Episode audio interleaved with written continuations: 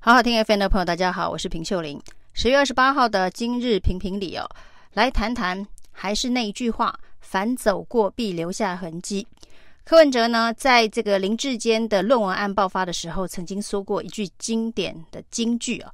他说呢，如果你忘了你很久以前做过什么事情啊，只要你投入选举，很多人都会帮你想起来。这件事情呢，现在就发生在桃园市的选战的战场上面了。所以有人说呢，桃园市的民进党所提名的候选人呢，是走了一个论文抄袭的。来了一个跪舔中共的，为什么会这么说呢？当年呢、啊，郑运鹏在立委选战失利之后呢，转行从商，到中国大陆做生意啊。那他的合作业务对象是中国大陆的三大电信商，电信绝对是高度管制的行业，而他在这一个经营这个生意、经营这个企业的时候呢，要申请专利啊。结果现在呢，他当年申请专利的表格被踢爆，被翻出来哦。上面呢，这个国籍的部分写的是中国，那地址呢，居然还写的是中国台湾省台北市啊。那后面当然中山区等等，他的这个公司的地址哦。那针对这件事情哦，郑运鹏没有否认哦。他说呢，这是当年做生意的时候呢，申请专专利所碰到的困境哦。他说呢，这就是台湾在国际上面申请专利的困境，所有的资料表格的填写，最后呢，都得变成中国喜欢的样子哦。那对于这样子的一个事情的发生哦，当然也蛮令人震惊的，因为一路以来呢，包括了台派，包括了民进党哦。针对那些在中国大陆表演的艺人，就是采取最严格的高标准哦。那每一年的中国国庆日哦，只要发出贺词的艺人，可能都会被点名，这个是舔中艺人哦。那有一些呢，在这个中国强烈要求表态的时候呢，不得不表态的这些艺人或是经纪公司哦，一点都不能少的那个状态之下呢。也都被认为是舔共艺人了。那当时的说法是说，如果呢要跪着赚钱呢，应该宁可不去中国大陆赚钱了，否则就是舔共了。这当然著名的代表人物就是欧阳娜娜。那这些年来，不管是欧阳娜娜或是萧敬腾这些在中国大陆表演的艺人，都被贴上舔共艺人的标签，而且呢，不断的这个嘲讽。他们呢，为什么不站着赚钱，要跪着赚钱呢？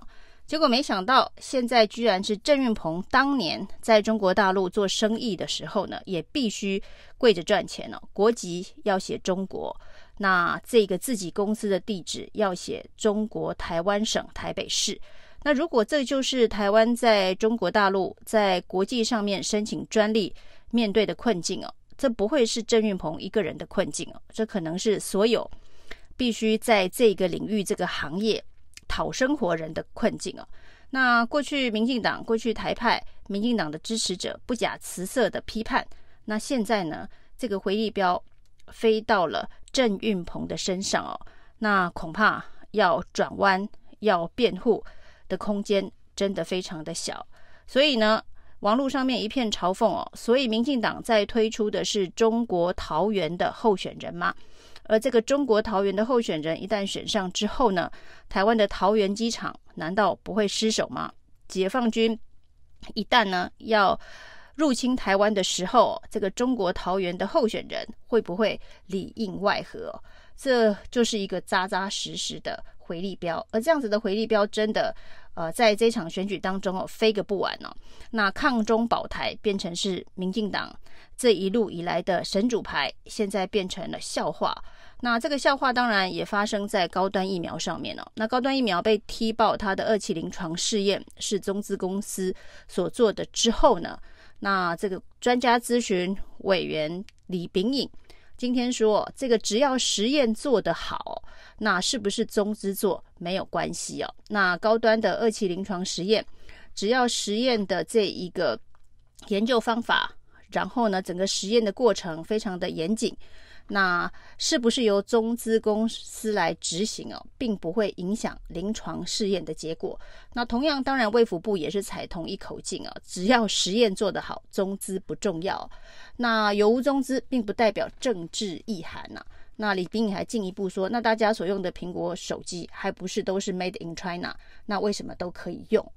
那当然呢，这样子的一个类比，在过去哦，呃，很多人被贴上中共同路人，很多人被贴上舔共，被贴上跪着赚人民币，人民币很香的时候，都曾经用同一套论述这一个辩护过。但是呢，台派跟民进党当然是不会接受，只是现在呢，呃，同样的事情发生在高端身上，这个所谓的本土疫苗、台湾之光，那战略物资通匪的状态之下呢，是不是还是要用同样的标准去要求他？那另外一个方式的辩护，则是说签约的时候不知道他会变成中资啊。那签完约之后呢，他就被这一个中国大陆的企业给并购了，所以不知者无罪哦。但重点是实验已经做完了，那也已经让这个中资的公司掌握了。台湾这个本土疫苗的临床试验的相关的数据，那现在该怎么办？该怎么善后跟收拾才是重要，而不是说不知者无罪啊！我我就做完了，不然你是要怎么样？那同样的态度，当然李斌，你现在说中资不代表任何的政治意涵。那大家短短的时间之内回想去年在讨论 BNT 疫苗的时候，呃，为什么没有办法在第一阶段呢？第一波？可以采购 BNT 疫苗的时候呢，就呃进口 BNT 疫苗，让台湾的疫情的超前准备真正能够落实哦。那是因为 BNT 疫苗在大中华地区的代理权是由上海复星所得到的独家代理哦。因为上海复星是中国大陆的公司哦，所以有政治意涵。因此呢，就不能够买 BNT，最后呢还绕了很多的弯，呃，由这个红海、台积电、慈济等等，透过各种方式，八大授权、什么三大保证之类的，好不容易，终于让 BNT 还要求一定要直飞，啊、不能够透过代理商的安排，这个有关于疫苗的转运啊。那除此之外呢，包括了这个疫苗上面的这个中文标签要重新制作，不能有复必泰三个字出现了。那另外，连这一个呃包装的木箱上面的布条，复必泰的布条，都要在下飞机出货舱之前，专人上去把它撕掉。连标签，连代理权。都有中资的政治意涵。现在告诉大家说，做二期临床实验这件事情哦，有中资不代表有政治意涵哦。这个标准真是让大家看得一头雾水。那不管是中国台湾省的郑运鹏哦，还是呢中资没有政治意涵的李炳颖哦，告诉大家说，呃，之前民进党所喊的抗中保台这件事情呢。呃，真的是相当经不起检验了。那抗中这件事情是口号抗中哦，实际上做生意的做生意哦，做实验的做实验哦。那保台这部分哦，在上一次的围台军演，飞弹都从台北的上空飞过去了，结果呢，这个民进党的国安团队毫无反应啊，还由日本呃来告知台湾人民说有飞弹从台北飞过去了。那后续包括了这个无人机。侵扰这个外岛这个事件哦，这个第一集到底该不该打下来，能不能够开枪？最后是用石头砸了这个无人机哦，这些荒腔走板的做法跟回应哦，让大家也看破所谓的保台这件事情哦，也是空的。那抗中是口号，保台也是口号，所以抗中保台这张牌要在今年年底的选举再一次的拯救民进党的选情。恐怕是非常非常的困难哦。当中国台湾省的郑运鹏这件事情，呃，已经被确认之后哦，那台派未来要再继续攻击在中国大陆表演的艺人，在中国大陆做生意的台商，或者是到中国大陆去读书的学生，恐怕都很难师出有名哦。那这种所谓的双标的这个标准呢，就是自己打自己哦，就是现在的自己。打脸过去的自己，这个方式哦，也出现在新竹的选战当中哦。这次会追打高虹安的兼职事件，说这个兼职没有申请哦，是私下兼职违反这个规定哦。那甚至还进一步说，他是否有在兼职的企业领薪水这件事情都要进一步追查。